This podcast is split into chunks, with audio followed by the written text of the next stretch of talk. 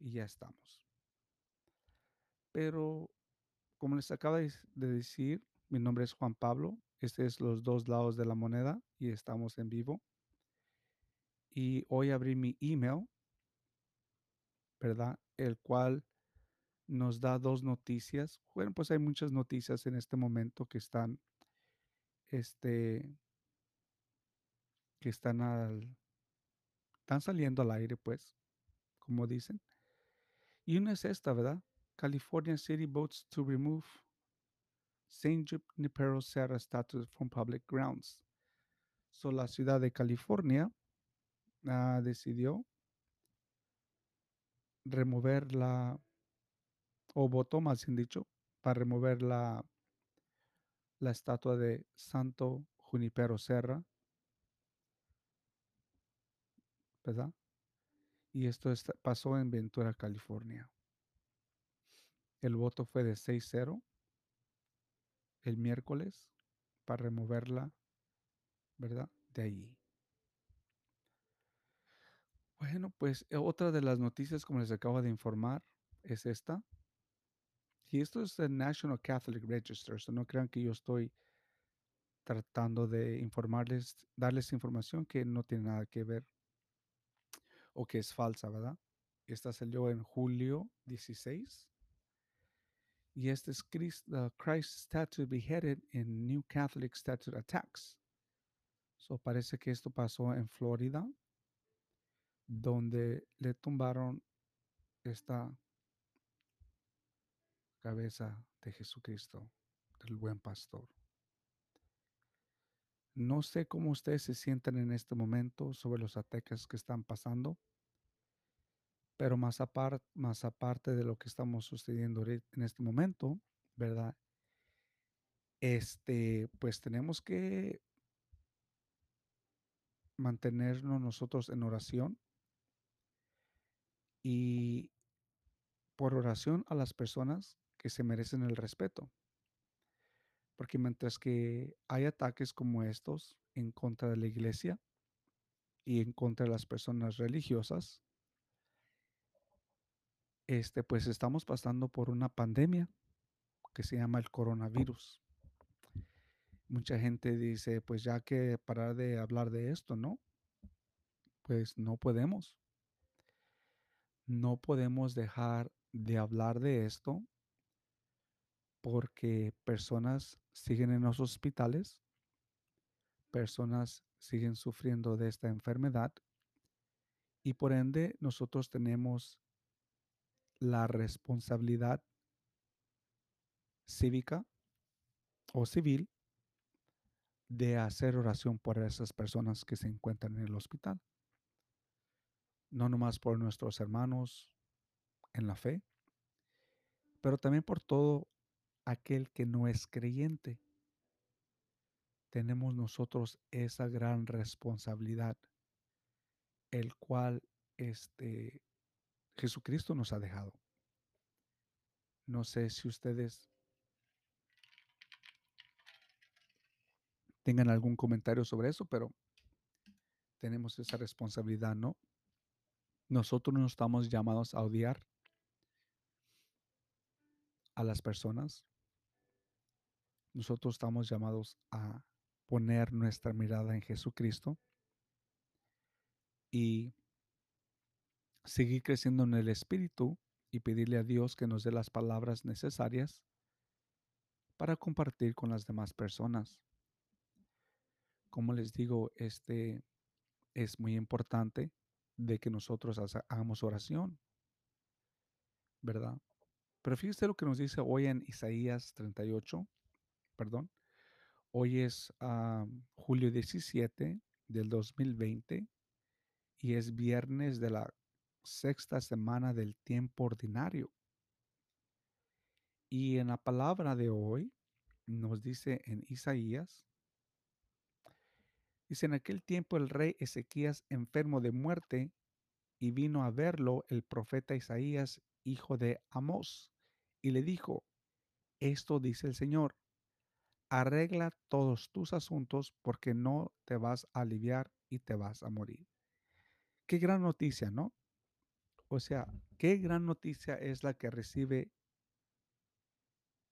este rey Ezequías, ¿verdad? Pero no fue llamado, a mí fue llamado por una persona muy importante, ¿verdad? Vino a verle una persona muy importante, más bien dicho, y es el profeta Isaías. Pero fíjate la noticia que él recibe, ¿no? O sea, arregla todos tus asuntos porque no te vas a aliviar y te vas a morir. No sé ustedes, pero yo, yo ya, yo ya he recibido esa noticia. Recuerdo cuando estaba en el hospital, este, muy grave, eh, sufriendo del fibrosis pulmonar. eh, un doctor me vino y me dice, pues sabes que tú eres un gran candidato para, el- para el trasplante de pulmones, pero eh, también prepárate, ¿no? Por si no te sanas, tienes que poner tus cosas en orden. O sea, si no hay una persona que done unos pulmones o que haga una donación, más bien dicho, entonces pues lastimosamente vas a perder tu vida. Fíjate lo que le dice después. Ezequías volvió la cara hacia la pared, oró al Señor y dijo, acuérdate Señor de que te he servido con fidelidad y rectitud de corazón y de que he hecho siempre lo que a ti te agrada. Y lloró con abundantes lágrimas. Pues claro que sí, no tuvo otra, otra, no sé, another way, como decimos en inglés. No hubo otra manera. O sea, yo recuerdo también que en su momento tuve que soltar llanto y no las mismas palabras repetidas aquí en la escritura que están bien puestas, pero de una manera u otra yo también tuve que volver a voltear a Dios y le pedí a Dios que por favor tuviera este que, se- que tuviera compasión de mí, ¿no? Y es lo que nosotros tenemos que hacer. Cuando nosotros recibimos una noticia en las cuales este, nos dicen que pues ya no tenemos, nuestra enfermedad ya no tiene solución, pues tenemos que voltear a Dios, ¿verdad? Pero tenemos que de una manera u otra recordarnos a nosotros mismos de cómo le hemos servido a Dios. Si hemos servido con fidelidad y si hemos servido con rectitud de corazón. Y si principalmente yo creo, si siempre hemos hecho lo que a Él le agrada, ¿verdad? No lo que nos agrada mucho a nosotros, pero más lo que, lo que le agrada a Dios. Y fíjese aquí lo que dice la palabra, Él se o sea, la persona soltó el llanto. Dice, entonces el Señor le habló a Isaías y le dijo, ve a decirle a Ezequías, esto dice el Señor, Dios de tu padre David, he escuchado tu oración y he visto tus lágrimas. Voy a curarte en tres días y podrás ir al templo del Señor. Voy a darte 15 años más de vida, te libraré de la mano del rey de Asiria y a ti y a tu ciudad, y protegeré a Jerusalén. So, por su arrepentimiento que tiene esta, el rey Ezequías, Dios le dice, te voy a sanar por tu acción, ¿verdad? Y es muy claro el Señor en esta palabra de Isaías. ¿Cuántos de nosotros hemos recibido esta noticia? De que un familiar, que ya nos preparemos, porque este, nuestro familiar pues probablemente no va a resistir el medicamento o, o va a fallecer. Tenemos que ser fuertes nosotros por estas personas que, por, especialmente las personas que están pasando por las enfermedades del COVID-19. ¿Por qué? Porque estas personas en este momento probablemente no pueden hacer oración por sí mismos. So nosotros tenemos que soltar ese llanto de lágrima y de una manera u otra recordarle a Dios de todas las cosas buenas que hemos hecho y cómo les hemos servido a Dios. Pero aquí yo creo lo que le ayuda al rey Ezequías es de que hay un, arrepentimiento, un arrepentimiento y promete ir, ¿verdad? Un arrepentimiento total. So, para que el Señor nos sane a nosotros o sane a las personas, nuestros familiares, nuestro arrepentimiento también tiene que ser total, ¿no? Porque si no nos arrepentimos, entonces el Señor va a mirar que somos duros de corazón. Y si nosotros somos duros de corazón, probablemente también nuestros familiares son duros de corazón. So tenemos que arrepentirnos de corazón. ¿Verdad? Dice, te voy a curar en tres días. Podrás ir al templo. De... So, cuando Dios te sana o cuando Dios te sane, ¿qué es lo que tienes que hacer?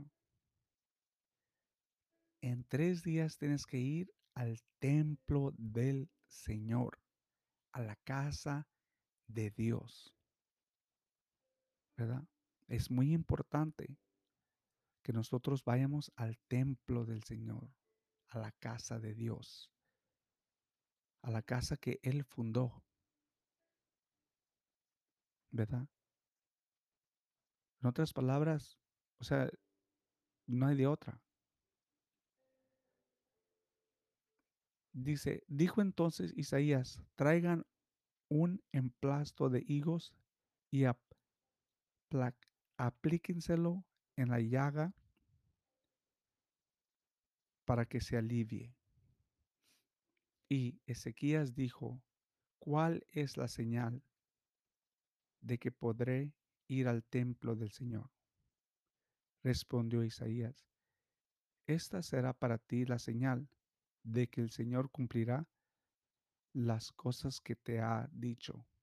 Voy a hacer que la sombra retroceda los 10 grados que ha avanzado en el reloj del sol de Ahaz. Y el sol retrocedió los 10 días grados que había avanzado. Palabra de Dios. So tenemos que ir al templo del Señor. Tenemos que ir a la casa de Jesús, la cual él fundió, fundó. Y si en estos momentos te estás preguntando tú, yo no sé cuál es la casa del Señor, entonces tengo que decirte, la iglesia católica, la iglesia universal, es la que fundó Jesucristo. Esa es la casa que tenemos que ir una vez que el Señor nos sana. Y es lo que yo hice. Después de tres meses de estar en el hospital, después de dos meses de recuperación, yo a lo que, a donde quería ir y quería estar, estar era ir a la casa del Señor una vez más. Pero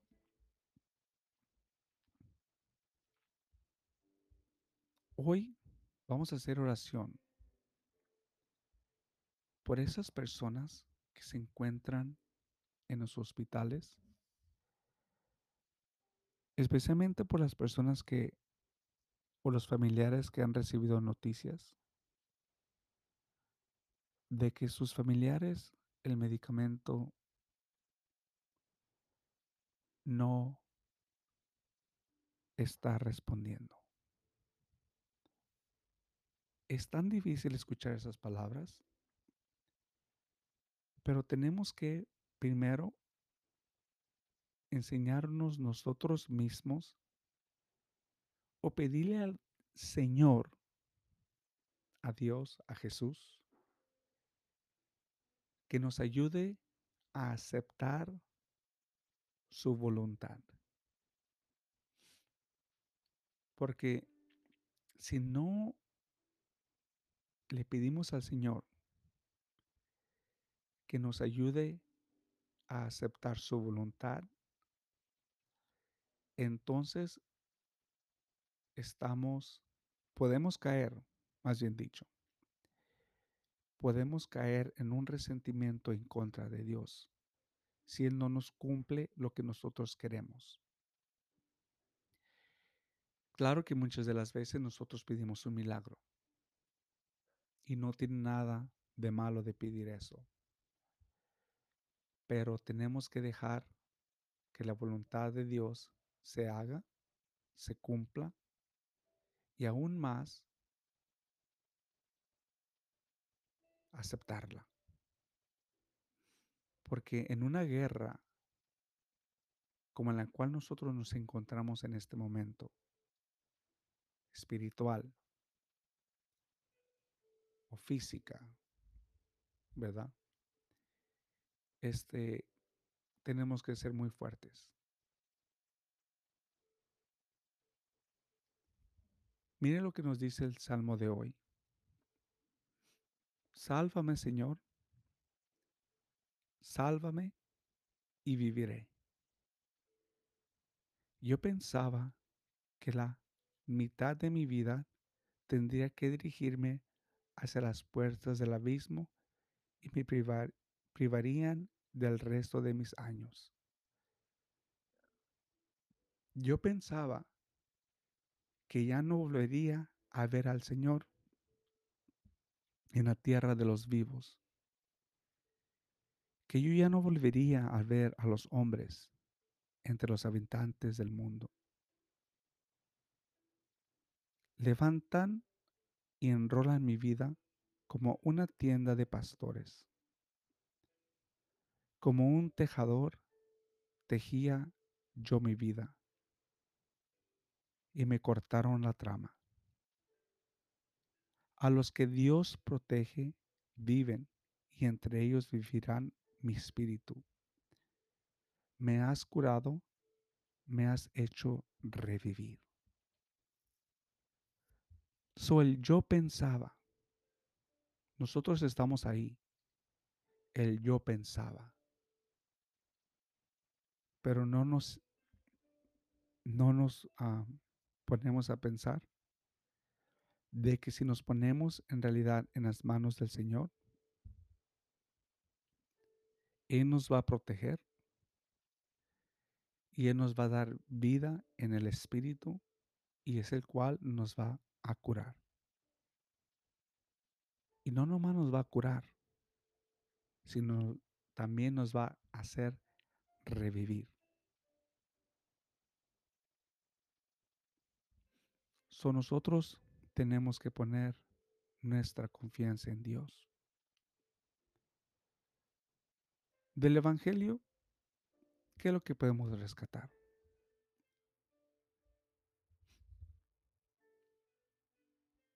Si ustedes comprendieran el sentido de las palabras, misericordia quiero y no sacrificios, no condenarían a quienes no tienen ninguna culpa.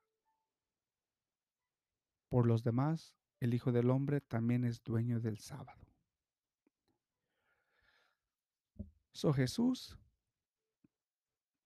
nos dice claramente, tenemos que tener misericordia, no nomás por nosotros mismos, pero también por los demás. ¿Verdad? Y no, no debemos de condenar a nadie especialmente si no tiene ninguna culpa. Mis queridos hermanos, Este, yo quiero compartirles esta oración, esta oración muy breve, la cual es la litanía, o más bien dicho, el, sí, la litanía. Quiero compartir con ustedes la litanía de San José. Porque la litanía de San José es al cual nosotros tenemos que acudir en esos tiempos difíciles. Si usted tiene tiempo hoy, haga oración por su familiar y haga una, una litanía. Yo estoy haciendo el novenario para por uno de mis familiares, el cual yo quiero mucho, ¿verdad? Y lo estoy haciendo porque porque siento que lo necesitamos en este momento. Y el segundo día, dice José, toma a María, su esposa. Y si usted gusta, puede leer Mateo capítulo 1, versículo 24. Y después de haber hecho, de haber hecho esa lectura, puede hacer usted la siguiente oración.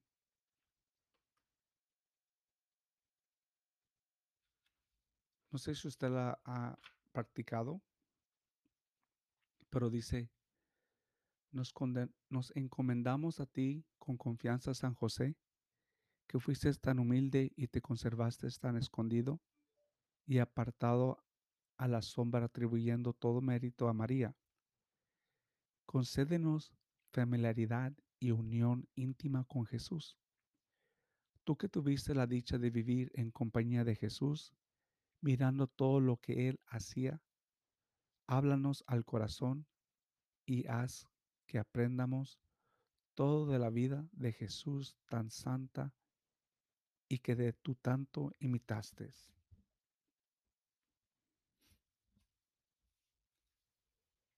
Y la oración siguiente es bien importante. Y la siguiente es así. José, hijo de David y esposo de María, te veneramos custodio del Redentor y te adoramos al Hijo a quien diste el nombre de Jesús. San José, patrono de la Iglesia Universal, ruega por nosotros para que como tú vivamos totalmente dedicados a los intereses del Salvador. Amén. José, hijo de David y esposo de María, te veneramos custodio del Redentor y le adoramos al Hijo a quien diste el nombre de Jesús. San José, patrono de la Iglesia Universal, ruega por nosotros para que como para que vivamos como tú, totalmente dedicados a los intereses del Salvador. Amén. José, hijo de David y esposo de María, te veneramos custodio del Redentor y le adoramos al Hijo a quien diste el nombre de Jesús.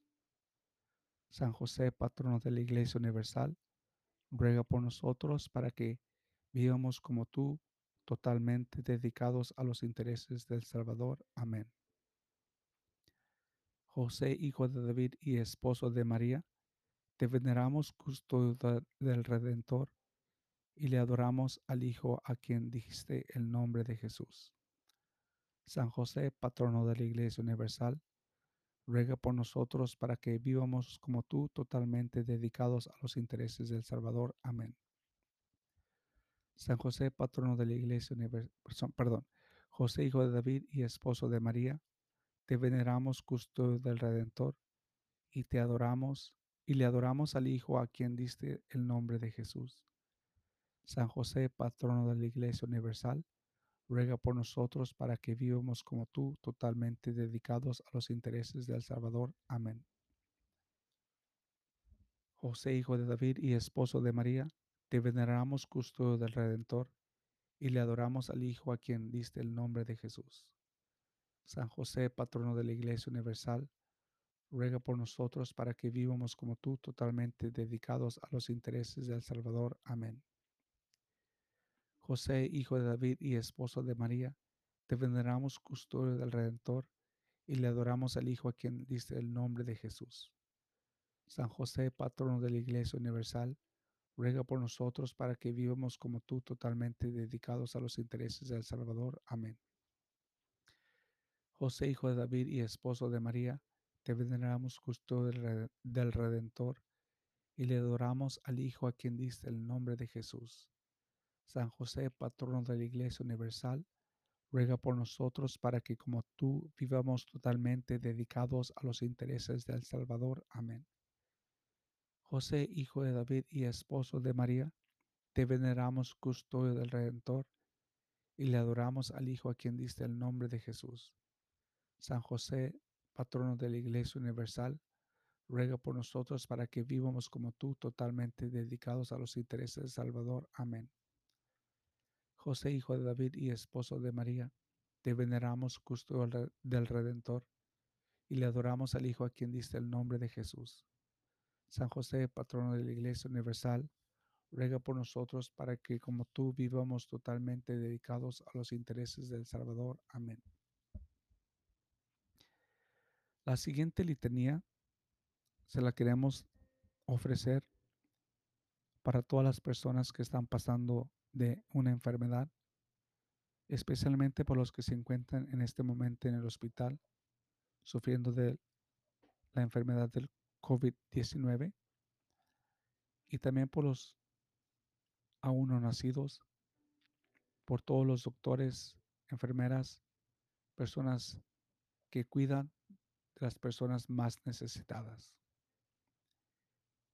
Señor, ten piedad. Señor, ten piedad. Cristo, ten piedad. Cristo, ten piedad. Señor, ten piedad.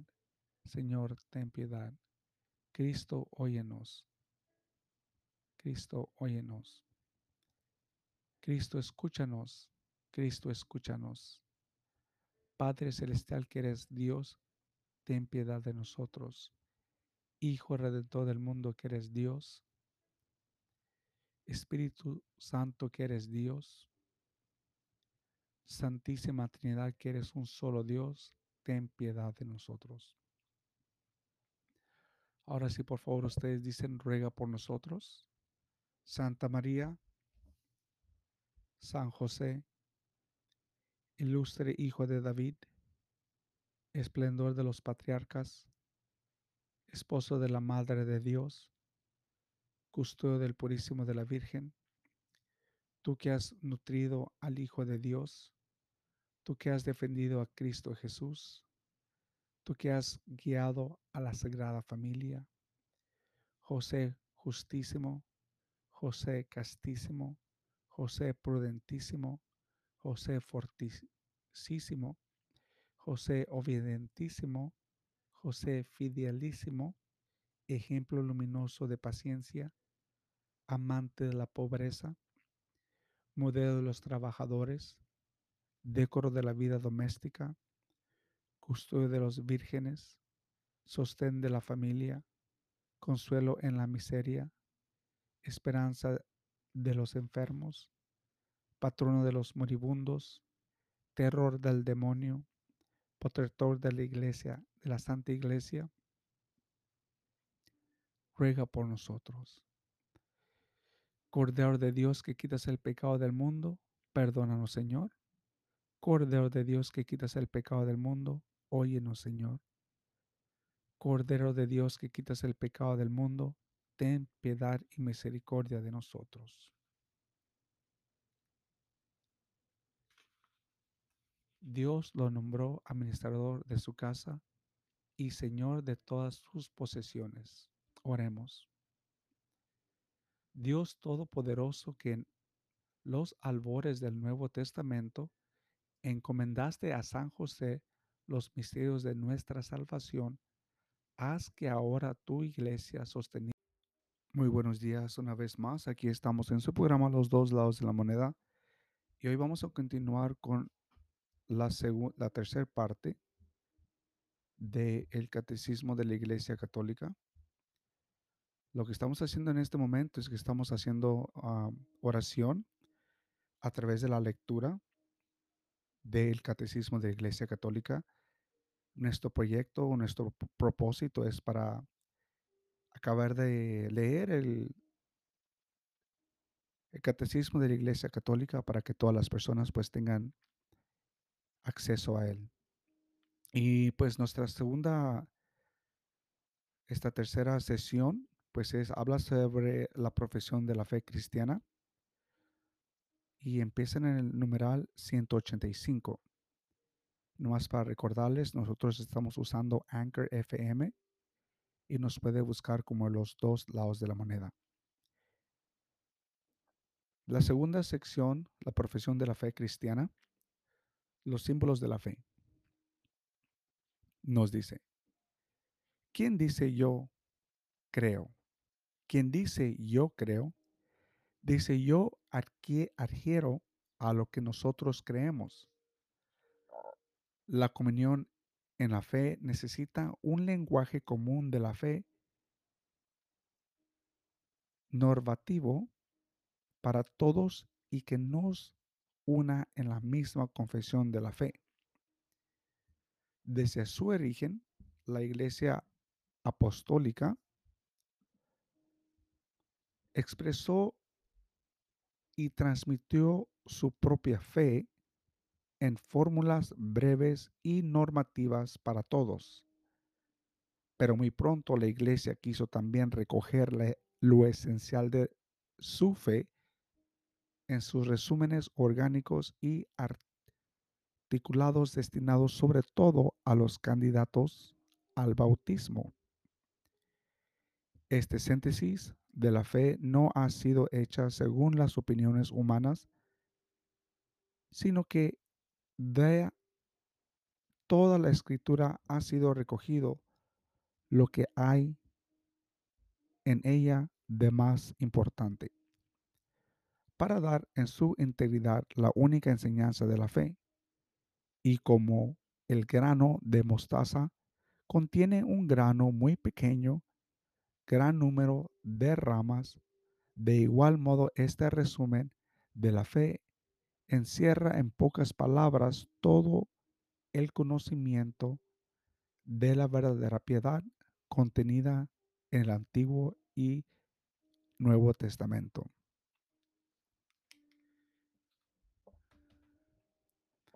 A este síntesis de la fe se les llama profesiones de la fe, porque resumen la fe que profesan los cristianos. Se les llama credo por razón de que en ellas la primera palabra es normalmente creo. Se les domina igualmente símbolos de la fe. La palabra griega simbolón significaba la mitad de un objeto partido, por ejemplo, un sello, que se presentaba como una señal para darse a conocer. Las partes rotas se ponían juntas para verificar la identidad del portador. El símbolo de la fe es pues un signo de identificación y de comunión entre los creyentes. Simbolón significa también recopilación, colección o sumario.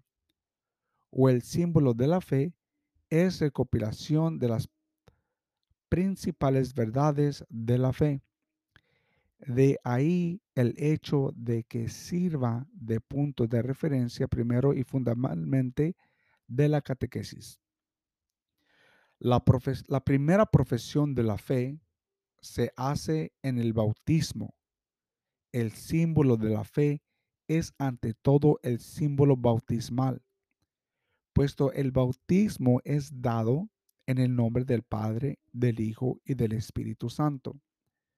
Las verdades de la fe profesadas en el bautismo son articuladas según su referencia a las tres personas en la Santísima Trinidad.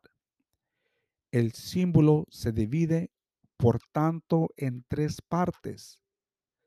Primero, habla de la primera persona divina y de la obra admirable de la creación a continuación de la segunda persona divina y del misterio de la redención de los hombres. Finalmente, de la tercera persona divina, fuente y principio de nuestra santificación, son los tres capítulos de nuestro sello bautismal. Estas tres partes distintas, aunque están ligadas entre sí, según una comparación empleada con frecuencia por los padres, las llamamos artículos. De igual modo, en efecto, en nuestros miembros hay ciertas articulaciones que los distinguen y los separan así también en esta profesión de fe se ha dado con propiedad y razón el nombre de artículos a las verdades que debemos creer en particular y de una manera distinta. Según una antigua tradición atestiguada ya por San Ambrosio, se acostumbraba a enumerar doce artículos del credo, simbolizando con el número de los doce apóstoles el conjunto de la fe apostólica. A lo largo de los siglos, en respuesta a las necesidades de diferentes épocas, han sido numerosas las profesiones o símbolos de la fe. Los símbolos de las diferentes iglesias apostólicas y antiguas, el símbolo Kikumke llamado de San, Atanasio, las profesiones de la fe de ciertos concilios o de ciertos papas, como las de Fides Damasi o el credo del pueblo de Dios de Pablo VI. Ninguno de los símbolos de los diferentes etapas de la vida de la iglesia puede ser considerado como superado e inútil. Nos ayudan a captar y profundizar hoy la fe de siempre a través de los diversos resúmenes que de ella se han hecho. Entre todos los símbolos de la fe, dos ocupan un lugar muy particular en la vida de la iglesia. El símbolo de los apóstoles, llamado así porque es considerado con justicia con el resumen fiel de la fe de los apóstoles, es el antiguo símbolo bautismal de la iglesia de Roma. Su gran autoridad le viene de este hecho, el símbolo que guarda la iglesia romana la que fue sede de Pedro, el primero de los apóstoles, y a lo cual él llevó a los doce a la doctrina común. El símbolo llamado de Nicea Constantinopla debe su gran autoridad al hecho de que es fruto de los dos primeros concilios económicos sigue siendo todavía hoy el símbolo común a todas las grandes iglesias del Oriente y Occidente. Nuestra exposición de la fe seguirá el símbolo de los apóstoles, que constituye, por así decirlo, el más antiguo catecismo romano. No obstante, la exposición será completada con referencias constantes al símbolo de Nicea Constantinopla, que con frecuencia es más explícito y más detallado. Como el día de nuestro bautismo, cuando toda nuestra vida fue confiada a la regla de la doctrina, acogemos el símbolo de esta fe nuestra que da la vida. Recitar con fe el credo es entrar en, en comunión con Dios Padre, Hijo y Espíritu Santo, es entrar también en comunión con toda la iglesia que nos transmite la fe y en el seno de la cual creemos. Este símbolo es el sello espiritual, es la meditación de nuestro corazón y el guardián siempre presente es con toda certeza el tesoro de nuestra alma. Lo primero, creo en Dios Padre. Numeral 198. Nuestra profesión de fe comienza por Dios porque Dios es el primero y el último. Isaías capítulo 44, versículo 6. El principio y el fin de todo. El credo comienza por Dios Padre porque el Padre es la primera persona divina de la Santísima Trinidad. Nuestro símbolo se inicia con la creación del cielo y de la tierra, ya que la creación es el comienzo y el fundamento de todas las obras de Dios. Artículo 1. Creo en Dios Padre Todopoderoso, Creador del cielo y de la tierra. Párrafo 1. Creo en Dios. Creo en Dios, esta primera afirmación de la profesión de la fe es también la más fundamental. Todo el símbolo habla de Dios y si habla también del hombre y del mundo, lo hace por relación a Dios. Todos los artículos del credo dependen del primero, así como los mandamientos son explicitaciones del primero. Los demás artículos nos hacen conocer mejor a Dios tal como se reveló progresivamente a los hombres. Los fieles hacen primero profesión creer en Dios. Creo en un solo Dios.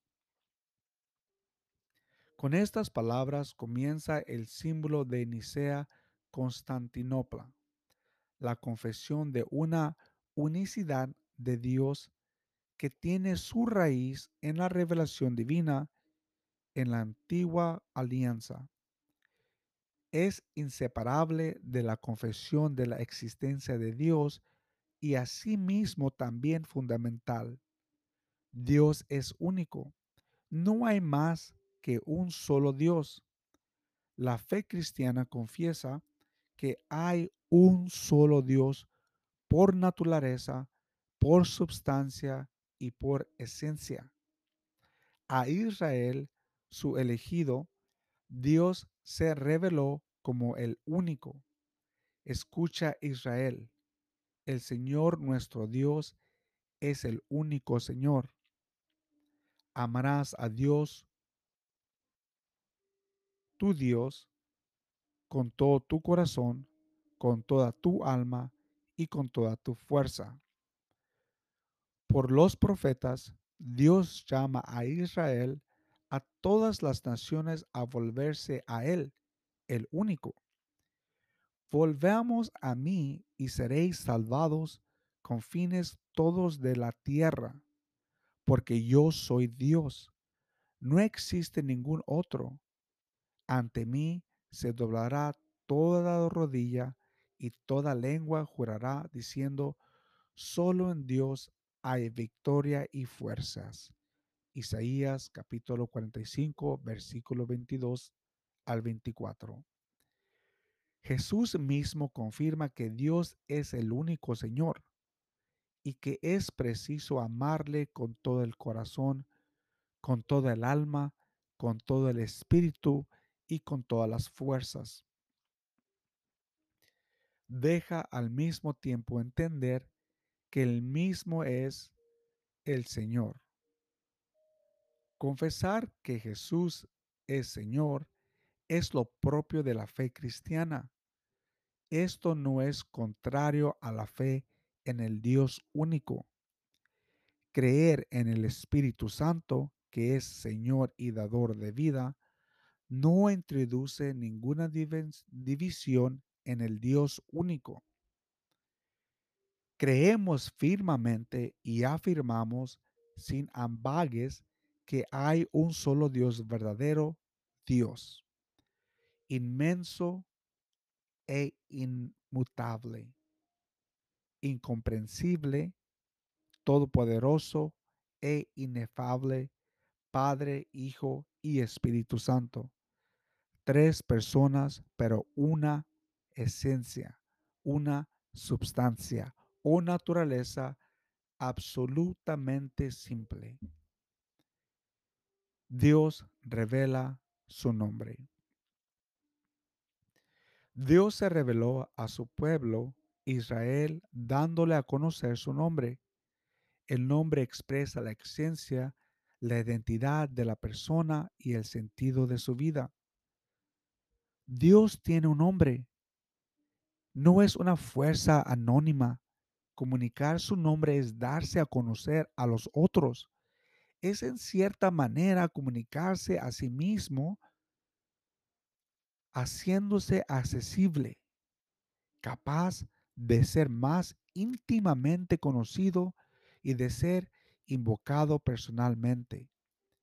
Dios se reveló progresivamente y bajo diversos nombres a su pueblo, pero no, pero la revelación del nombre divino hecha a Moisés en la teofanía de la zarza ardiente en el, umbral del Éxodo y de la alianza del Sinaí. Demostró ser la revelación fundamental tanto para la antigua como para la nueva alianza. El Dios vivo, Dios llama, Dios se reveló progresivamente y bajo diversos nombres a su pueblo pero la revelación del nombre divino hecha a Moisés en la teofanía de la zarza ardiente en el umbral del Éxodo y de la alianza del Sinaí, demostró ser la revelación fundamental tanto para la antigua como, como para la nueva alianza.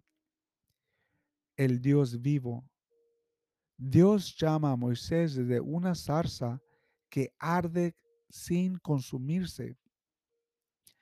Dios dice a Moisés, yo soy el Dios de tus padres, el Dios de Abraham, el Dios de Isaac, el Dios de Jacob. Éxodo capítulo 3, versículo 6. Dios es el Dios de los padres, el que había llamado y guiado a los patriarcas en sus peregrinaciones. Es el Dios fiel y compasivo que se acuerda de ellos y de sus promesas.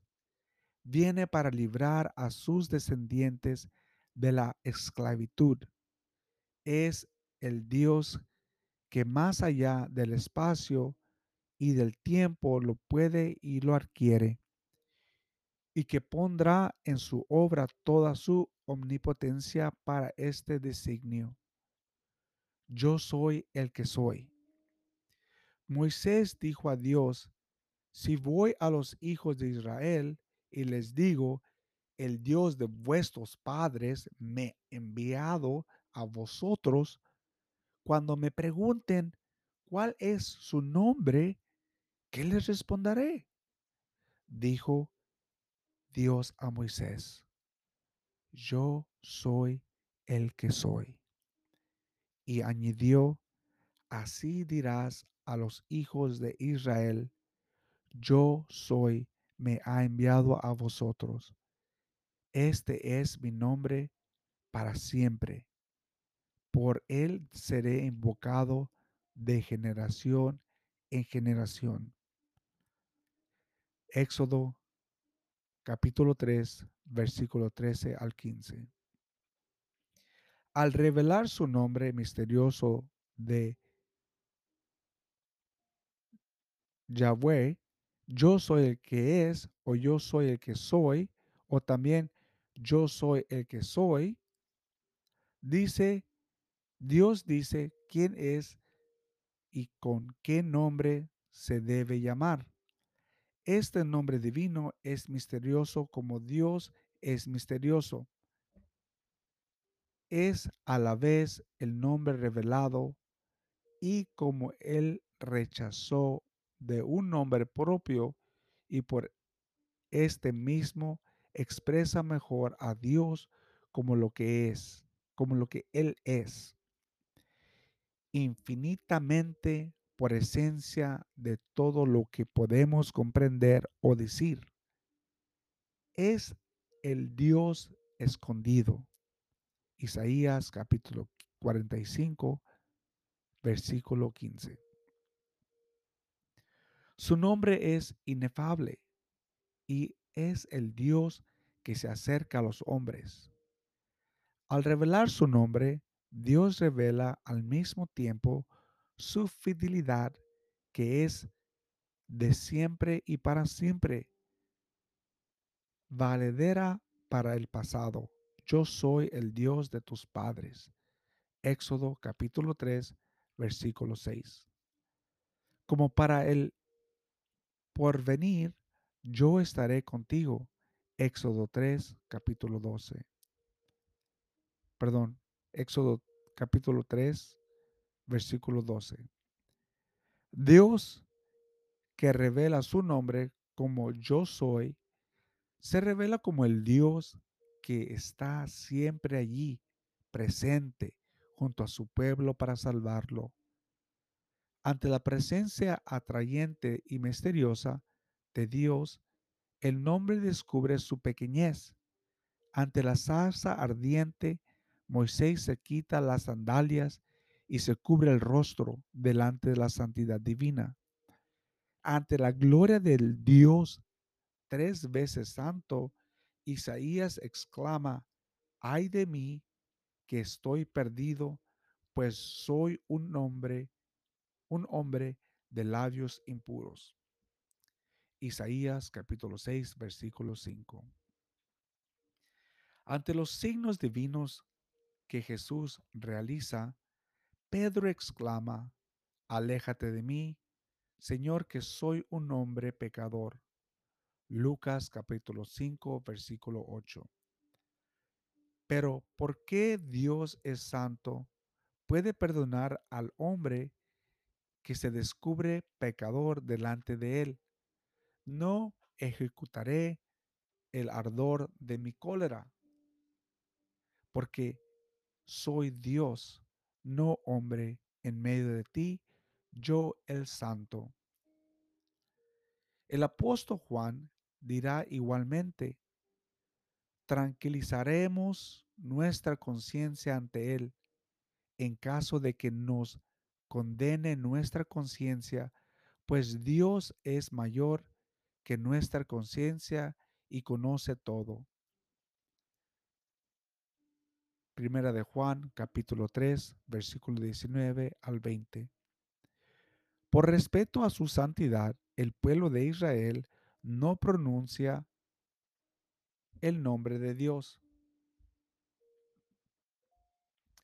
En la lectura de la Sagrada Escritura, el nombre, se el nombre revelado es sustituido por el título divino Señor, Adonai, en griego Kyrios. Con este título será aclamado la divinidad, la divinidad de Jesús. Jesús es Señor. Dios misericordioso y clemente. Tras el pecado de Israel, que se apartó de Dios para adorar al becerro de oro, Dios escucha la intercesión de Moisés y acepta marchar en medio de un pueblo infiel, manifestando así su amor. A Moisés, que pide ver su gloria, Dios le responde, yo haré pasar ante tu vista toda mi bondad, belleza, y pronunciaré delante de ti el nombre de Yahweh, que es YHWH. Éxodo capítulo 33, versículo 18 al 19. Y el Señor pasa delante de Moisés y proclama, Yahweh, Yahweh, Dios es misericordioso y clemente, tardo a la cólera y rico en amor y fidelidad.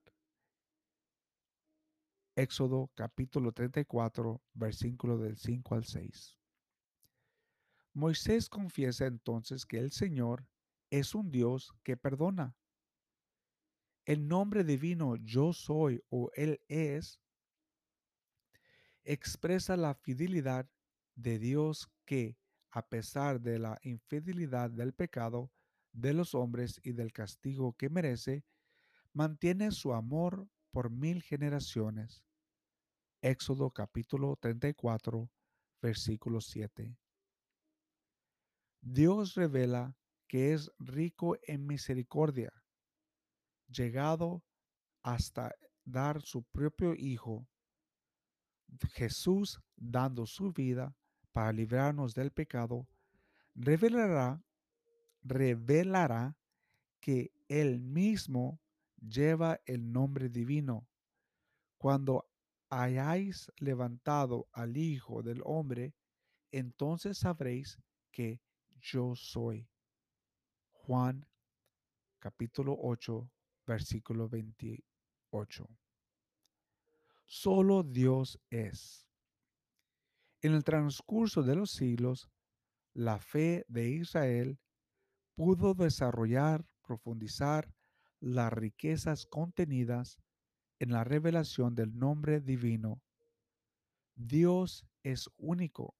Fuera de Él no hay dioses. Dios transciende el mundo y la historia. Él que es quien ha hecho el cielo y la tierra. Ellos parecen, más tú quedas, todos ellos como la ropa se desgastan, pero tú siempre el mismo, no tiene fin tus años. En él no hay cambios ni sombras de variaciones. Él es el que es desde siempre y para siempre, y por eso permanece siempre fiel a sí mismo y a sus promesas. Por lo tanto, la revelación del nombre inefable, yo soy el que soy, contiene la verdad que solo Dios es. En este mismo sentido, ya la traducción de los 70 y siguiéndola la traducción de, de la iglesia, han entendido el nombre divino. Dios es plenitud del ser de toda perfección, sin origen y sin fin. Mientras todas las criaturas han recibido de Él todo su ser y su, y su poseer. Él solo es su ser mismo y es por sí mismo todo lo que es.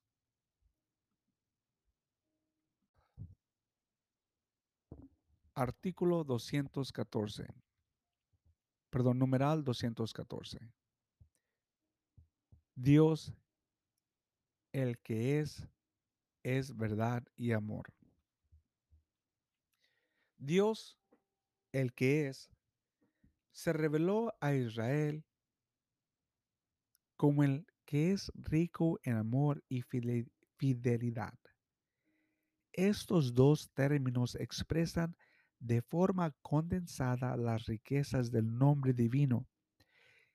En todas sus obras, Dios muestra su benevolencia, su bondad, su gracia, su amor, pero también su fiabilidad, su constancia, su fidelidad, su verdad. Doy gracias a tu nombre por tu amor y tu verdad. Él es la verdad, porque Dios es luz. En Él no hay tiniebla alguna. Él es amor, como lo enseña el apóstol Juan en Primera de Juan, capítulo 4, versículo 8. Dios es verdad. Dios es la verdad. Es verdad el principio de tu palabra por siempre, todos tus justos juicios. Ahora, mi Señor, Dios, tú eres Dios. Tus palabras son verdad. Por eso las promesas de Dios se realizan siempre. Dios es la verdad misma. Sus palabras no pueden engañar. Por ello el nombre se puede entregar con toda confianza a la verdad y a la fidelidad de la palabra de Dios en todas las cosas. El comienzo del pecado y de la caída del hombre fue una mentira del tentador que indujo a dudar de la palabra de Dios, de su benevolencia y de su fidelidad. La verdad de Dios es su sabiduría que rige todo el orden de la creación y del gobierno del mundo. Dios, único creador del cielo y de la tierra, es el único que puede dar el conocimiento verdadero de todas las cosas creadas en su relación con Él. Dios es también verdadero cuando se revela. La enseñanza que viene de Dios es una doctrina de verdad. Cuando envíe su Hijo al mundo, será para dar testimonio de la verdad. Primera de Juan, capítulo 18, versículo 37. Sabemos que el Hijo de Dios ha venido y nos ha dado inteligencia para que conozcamos al verdadero. Primera de Juan, capítulo 5, versículo 20. Dios es amor. A lo largo de su historia, Israel pudo descubrir que Dios solo tiene una razón para revelarse y escogerlo entre todos los pueblos, como pueblo suyo, su amor gratuito. E Israel comprendió, gracias a sus profetas, que también por amor Dios no cesó de salvarlo y de perdonarle su infidelidad y sus pecados.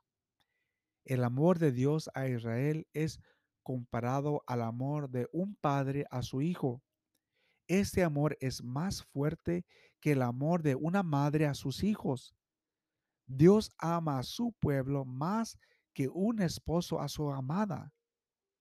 Este amor vencerá incluso las peores infidelidades. Llegará hasta el don más precioso. Tanto a Dios, tanto amó Dios al mundo que dio a su Hijo único. Juan capítulo 3, versículo 16.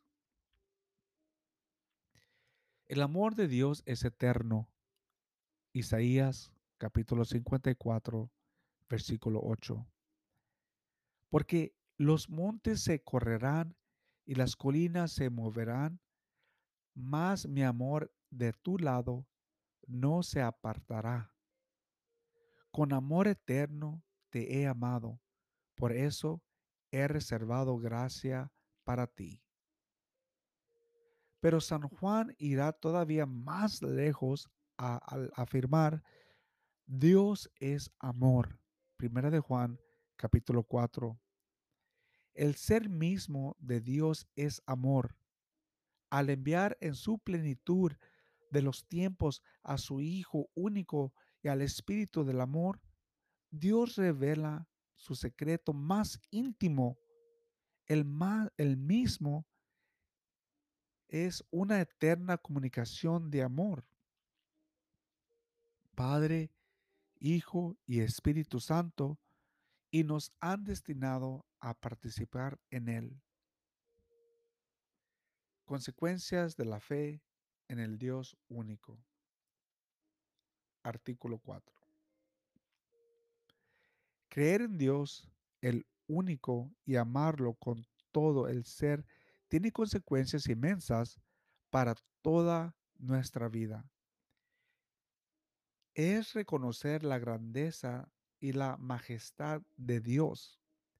Sin Dios, si Dios es tan grande que supera nuestra conciencia, por esto Dios debe ser el primer servido. Es vivir en acción de gracias. Si Dios es el único, todo lo que somos y todo lo que podemos, poseemos, viene de Él.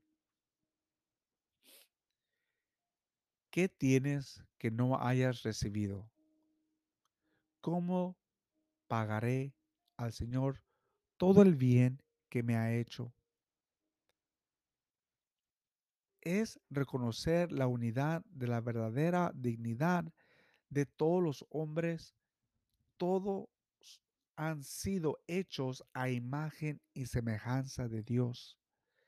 El usar bien de las cosas creadas en la fe en Dios, el único nos lleva a usar de todo lo que no es en la medida en que nos acerca a Él.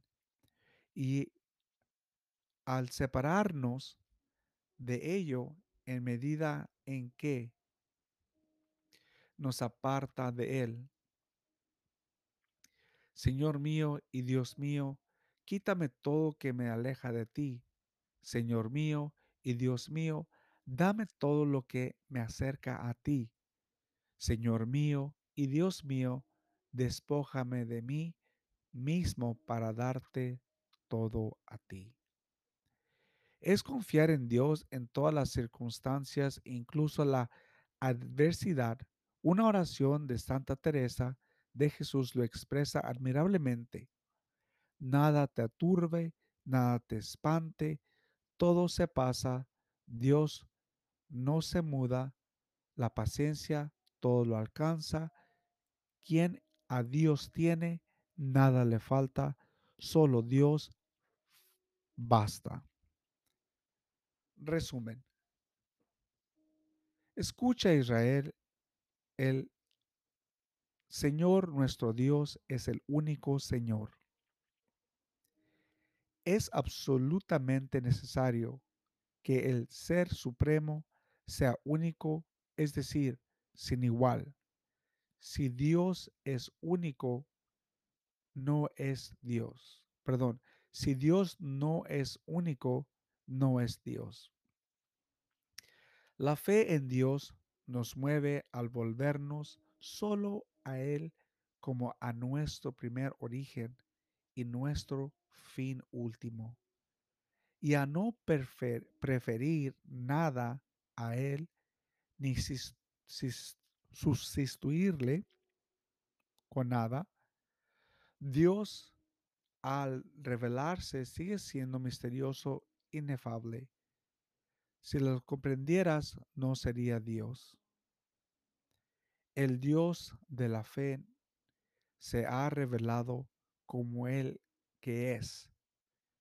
Se ha dado a conocer como rico en amor y fidelidad. Éxodo capítulo 34, versículo 6. Su ser mismo es verdad y amor.